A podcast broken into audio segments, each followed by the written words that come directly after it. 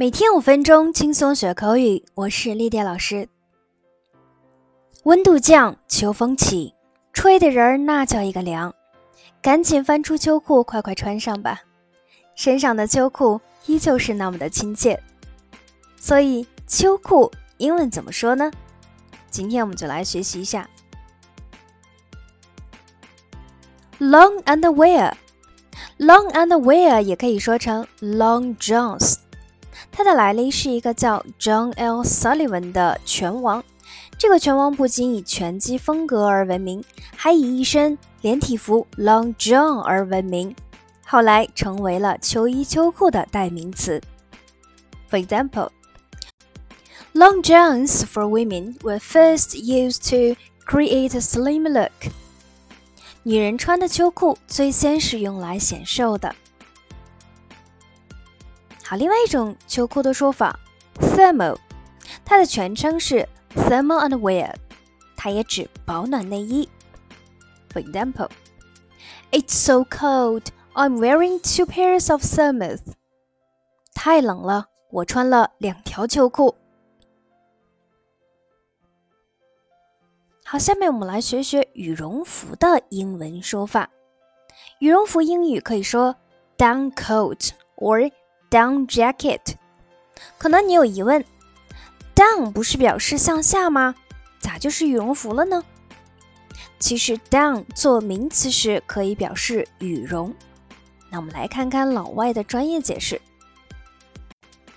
A down coat is an insulated winter coat that is filled with fine feathers from a duck or goose。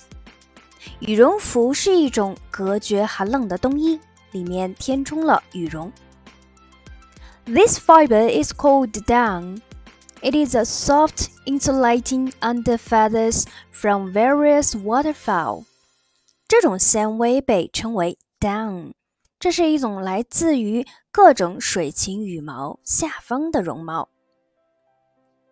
For example, you'd better wear a down coat on such a freezing day. 这么冷的天，你最好穿件羽绒服。好，下面我们来聊一聊其他冬天的一些必备物品。